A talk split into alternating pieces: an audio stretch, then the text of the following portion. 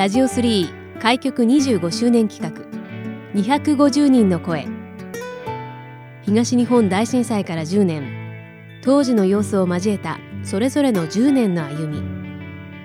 防災への取り組みやこれからの10年。またそれぞれの地域の魅力について250人の方々の声をお届けします。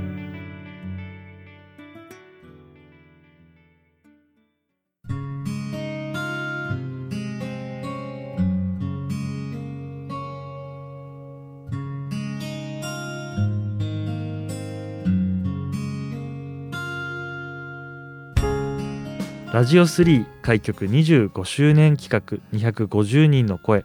今回は仙台クロスロード研究会主催の太田千尋さんにお話をお伺いします。太田さん今回はよろしくお願いします。はいよろしくお願いいたします。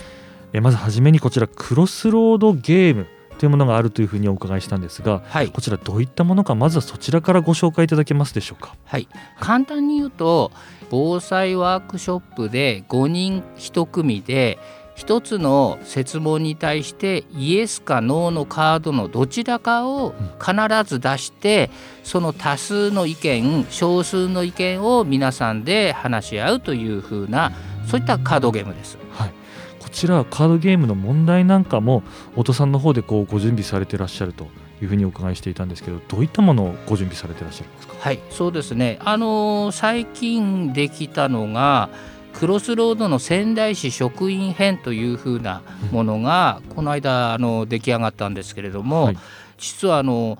東日本大震災で、えー、職員の大変だった思いだったりあの反省点だったりそういったものをまとめたものがありましてそれを、えー、見ながら仙台クロスロード研究会の会員で、えー、問題作りを実は知っていたんですねずっと。でそれでようやく今回完成したというところです。でもともとクロスロードはあのー、阪神・淡路大震災で、はい、えー、まあ、市民の方だったり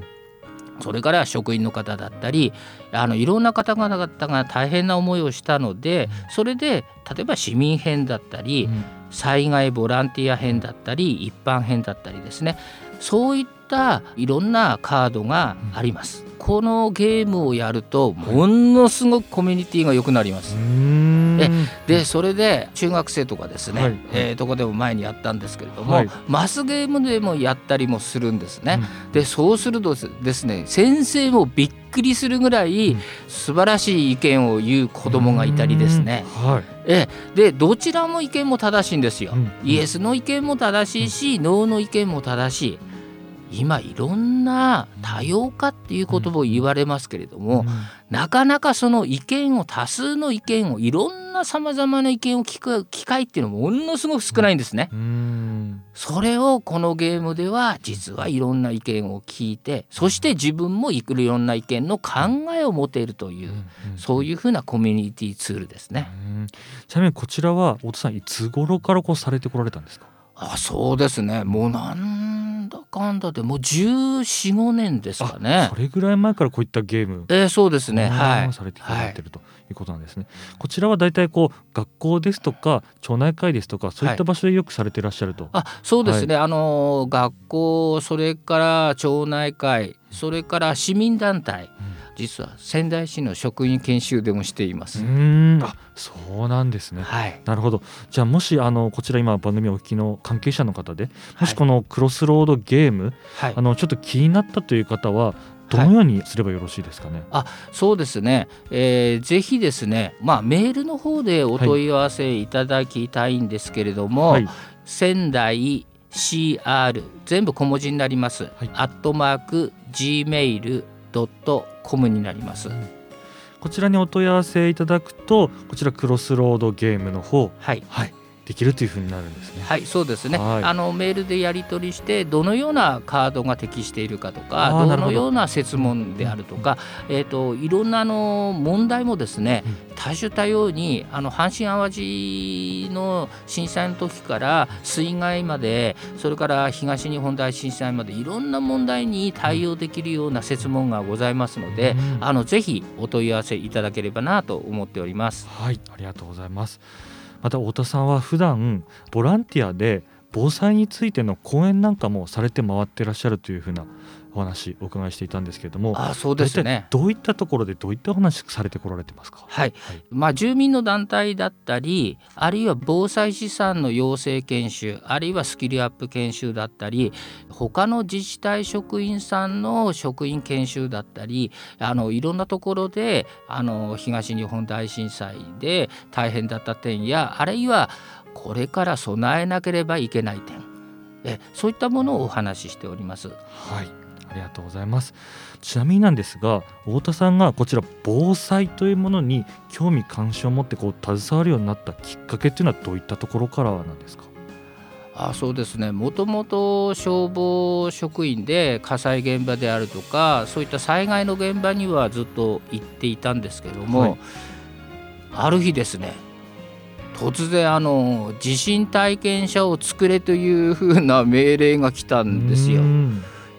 え地震体験者ですか？みたいな。まあ私自身も地震体験者には乗ってはいたんですけど乗ってるっていうのは体験したことはあったんですけども非常にその当時まあ今からもう25年前ぐらいになるのでその当時はものすごく単調なあの横に動くだけの簡単なあの、まあえー、機械だったんですけども、あのそうすると小学校に持っていくと小学生がですねぴょんぴょんその中で飛び跳ねて、うん、あのあ死んどくでも大丈夫だとかって言われたんで、はいはい、これは本当の揺れ、うん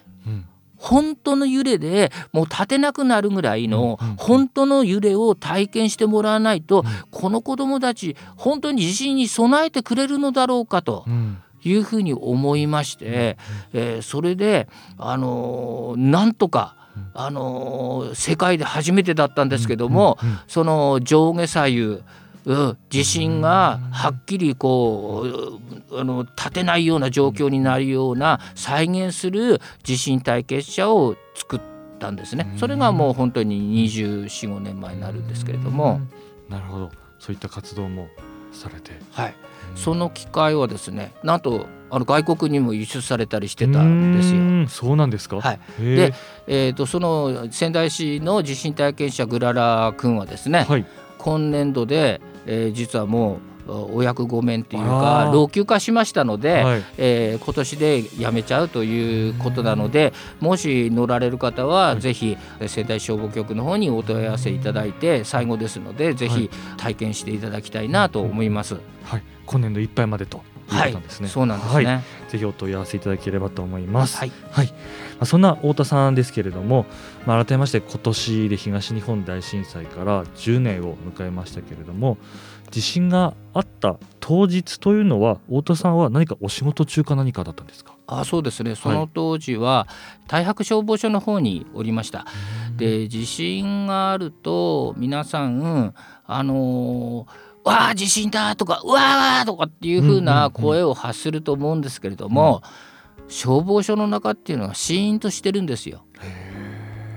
意外だと思うんですけれども、はい、あの消防署ってもうそういった時には誰がどういうふうに動くかっていう行動は全て決まっているので、役割が決まってるんですね。はいですので飛び交うのは階段の防火扉が閉鎖障害にならないようにちゃんと持ってろとかですね、そういうふうな指示の声は飛びますけれども、はい、それ以外はギシギシという音とそれから机の上からのものが落ちる音とか、そういった音しかしません。えですからまあ落ち着いて行動するっていうふうなどういうことかっていうと、はい、行動することが分かっているからこそそれに備えて、うん、あのそれ落ち着いてできるのであって全く何も知らなくて、はい、どうしたらいいんだろうというふうな状況の中で落ち着いてっていうのはそれは無理なんですね。うんうん、ですからあらかじめ地震が起きたらここに隠れるとかこういうふうにあの逃げるとかそういうふうなルートをしっかり頭の中に置いておくと落ち着いて行動することができます。で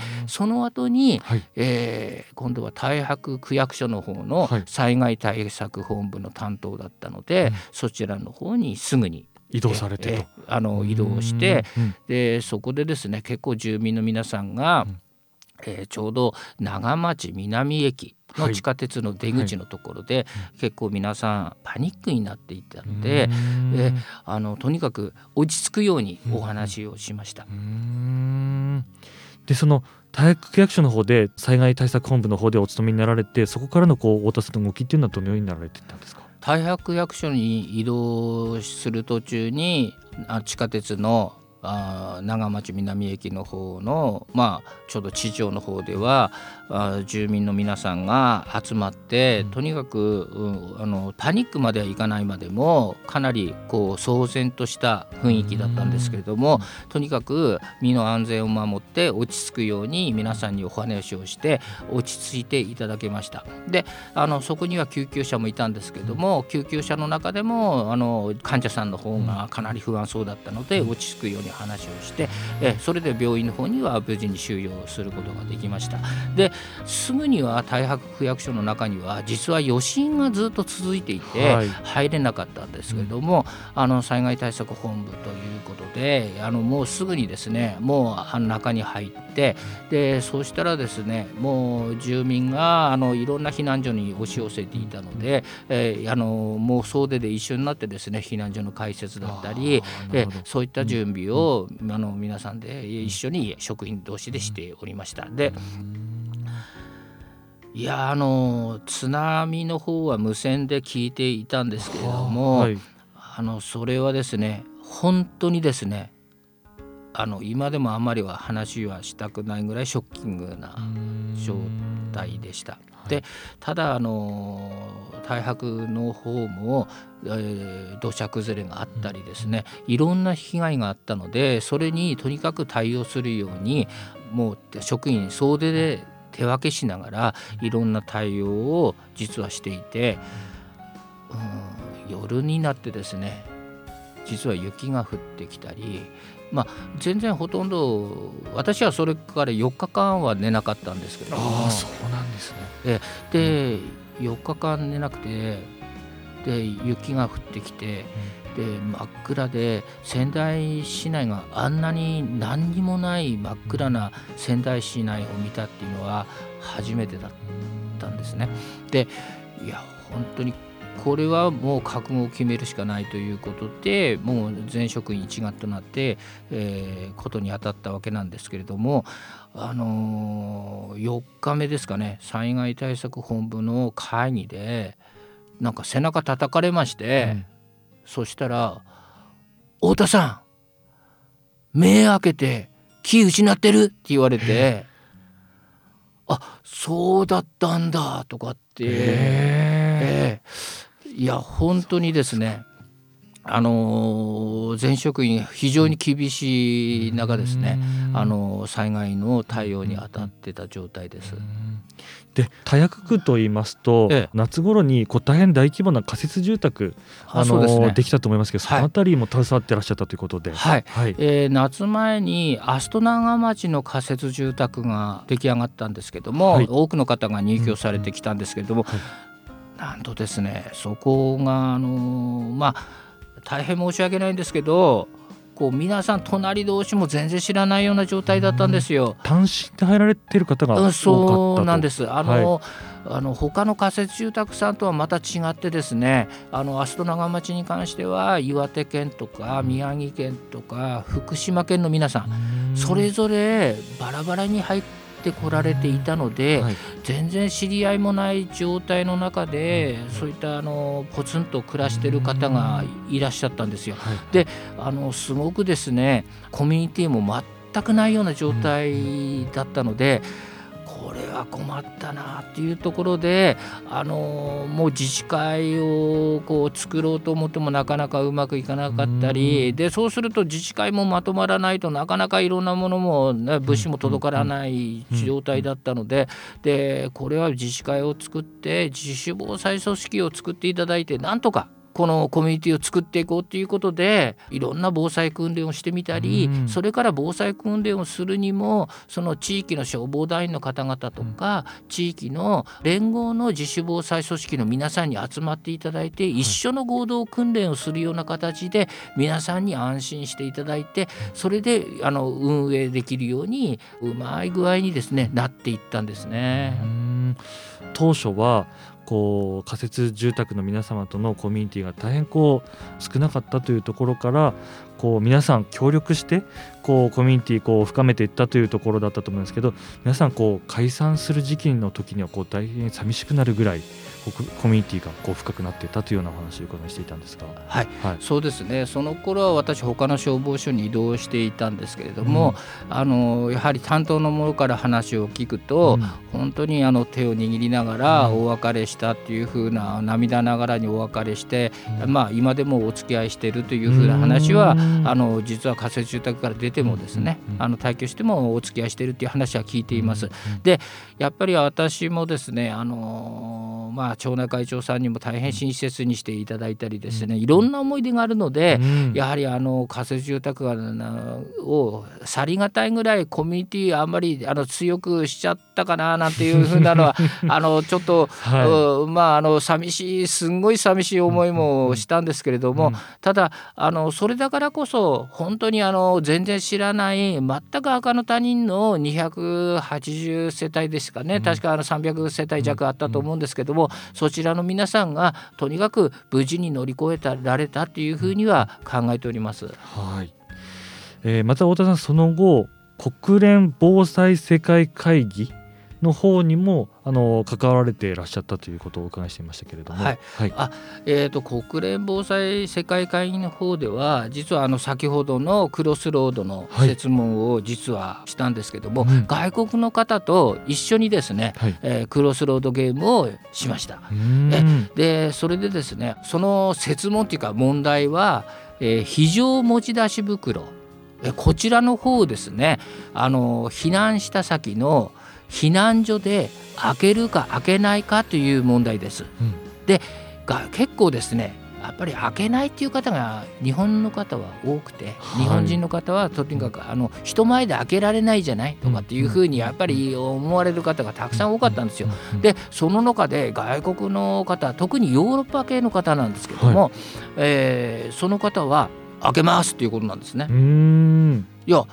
そんなあ自分で用意したんだから自分で開けるのが当然でしょっていうことで、あのドイツの方はおっしゃっていました。えそれで、あのー周りに関係なく開けるんですかっていうことを聞いたらその通りですと。うん。でまああのーそれはリスクは自分で負うべきものだっていうことで話していました。うーん。非常に厳しい考えなんですけど、うん。つまりあの非常文字出し袋を用意するのも用意しないのも自由だと。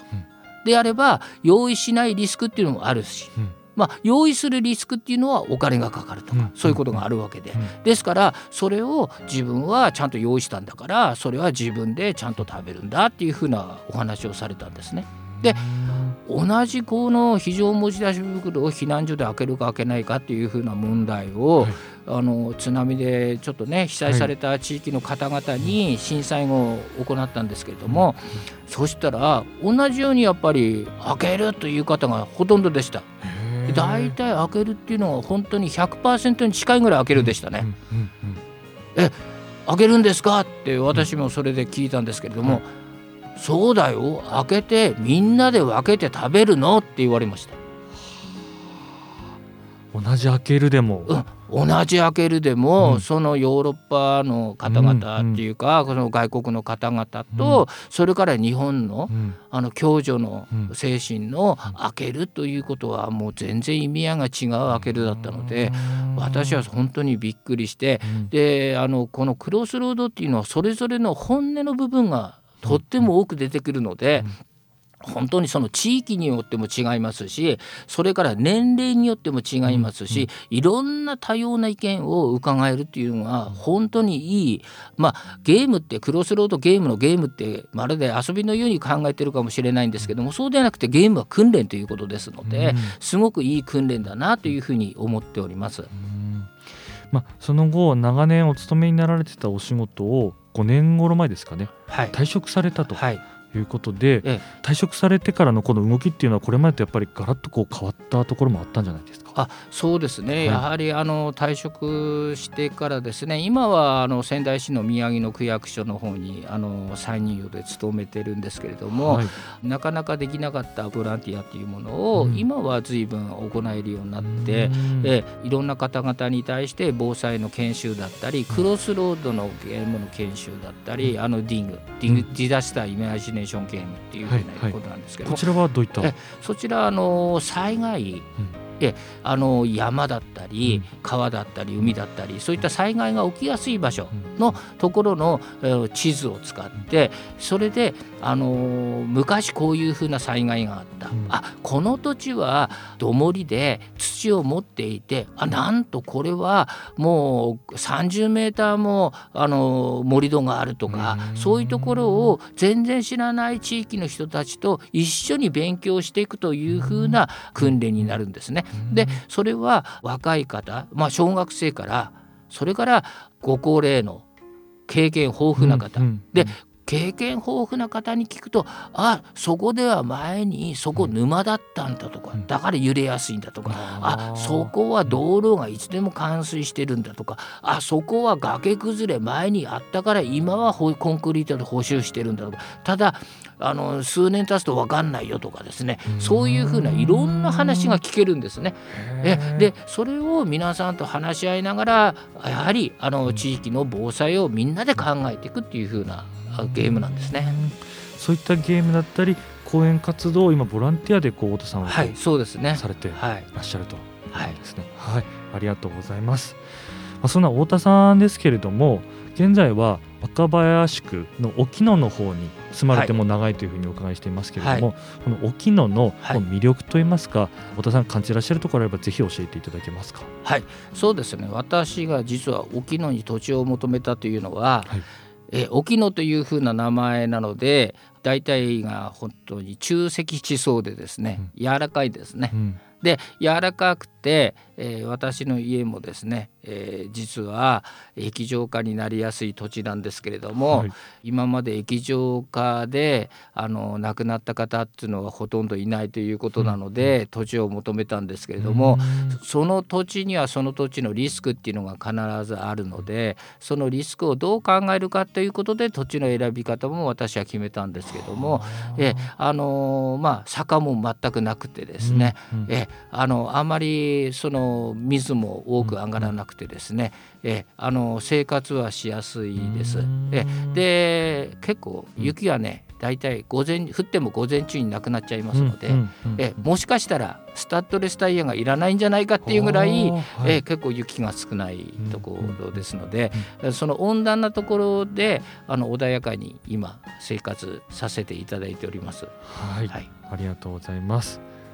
それでは最後になりますけれども太田さんのこの先の10年この先の未来に向けての目標や思いなんかあればぜひお聞かせください。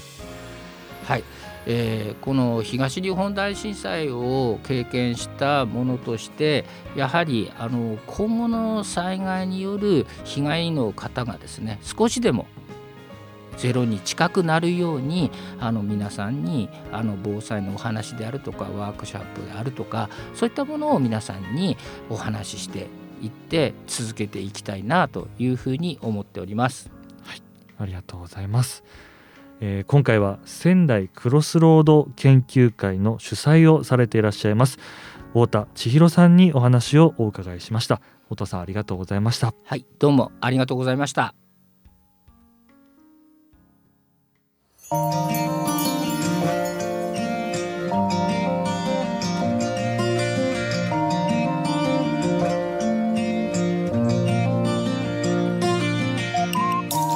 ジオ3開局25周年企画。250人の声。ラジオ3のホームページからもアーカイブでお楽しみいただけます。どうぞご覧ください。次回の放送もお楽しみに。